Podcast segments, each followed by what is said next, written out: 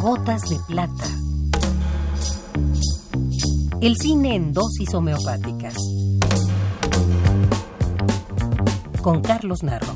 El cine en dosis homeopáticas. Gotas de plata. El miedo es una de las emociones más fuertes que podemos sentir. Nos paraliza o nos hace correr. Nos hace gritar o nos deja mudos. Nos acelera el corazón o nos lo detiene. No siempre es una metáfora decir que alguien estaba muerto de miedo. Es verdaderamente una posibilidad. En las sociedades humanas, el miedo juega principalmente como mecanismo de poder, ya sea al exterior de ellas, amedrentando a los enemigos, o al interior, disuadiendo a los disidentes. A pesar de todo esto, el miedo ejerce una gran fascinación sobre los seres humanos y el provocarlo recreativamente ha formado parte de sus tradiciones culturales por mucho tiempo.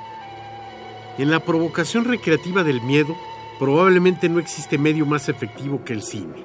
La virtud del cine de generar una auténtica sensación de realidad, hasta en lo más fantástico, le confiere un extraordinario poder de convencimiento. Y ese es el caso de la película de Carlos Enrique Taboada, Hasta el viento tiene miedo. ¿Qué tienes? Este es el lugar que yo soñé. Arriba estaba ella. Ay, no digas cosas. No le hagan caso, nos quiere asustar. No lo recuerdo perfectamente. Los escalones rechinaban horriblemente. Y llegué hasta la guardilla. Vamos. No, esperen, no suban. Puede ser peligroso. Yo sí te creo, Claudia. Pero de todos modos vas a subir. Tú primero. Al fin ya conoces el camino. Filmada en 1967, Hasta el viento tiene miedo ha perdurado cuatro décadas hasta convertirse en un clásico de nuestro cine. Carlos Enrique Taboada, con una gran trayectoria dentro del cine y la televisión mexicano, mayormente como guionista, demuestra en esta película su capacidad de meternos miedo con recursos limitados, entre los cuales destaca el sonido del viento. Diego. Diego, ¿recuerda usted a Andrea? Ha ocurrido algo inexplicable. Las muchachas que se quedaron aquí creen haberla visto. Una de ellas asegura haber oído su voz. ¿Usted la ha visto? Sí. Usted no. ¿Cómo podría verla? Ella está muerta.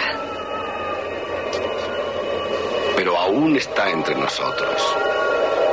Tal vez busca algo. No. No, eso no es posible. Déjeme decirle. ¿Se acuerda cómo soplaba el viento la noche que la encontramos muerta? Sí, claro. Cada vez que lo oigo silbar así, sé que ella.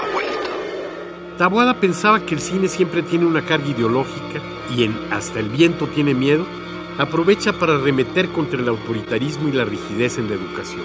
Aquí, representadas por la adusta figura de Marga López, encarnando a la señorita Bernarda, directora de un internado de señoritas y responsable de la infelicidad de muchas de ellas. Yo fui quien animó a las muchachas, señorita. Lo tendré en cuenta. Pero cada quien es responsable de sus actos. Se han hecho acreedoras a un castigo severo. Y he resuelto que todas permanezcan en el colegio durante las vacaciones. Pero mis papás van a venir por mí pasado mañana. Yo me encargaré de explicarles lo ocurrido. Ellos comprenderán. Pero, señorita... No acostumbro discutir con las alumnas. Eso es todo. Pueden retirarse. Hoy, que el miedo en el cine nos llega de Oriente, de los cines chino, japonés, coreano, no está de más recordar que en el cine de terror, con pocos recursos y talentos, hasta el viento tiene miedo. ¡Claudia! ¿Qué haces aquí? ¿Estás loca? ¿Por qué te saliste del dormitorio? No sé, oí que alguien me llamaba. Estaba soñando.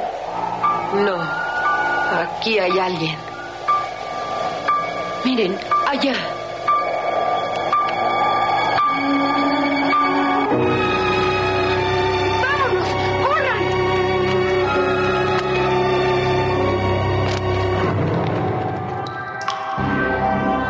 Esta es la dosis recomendada para la ocasión.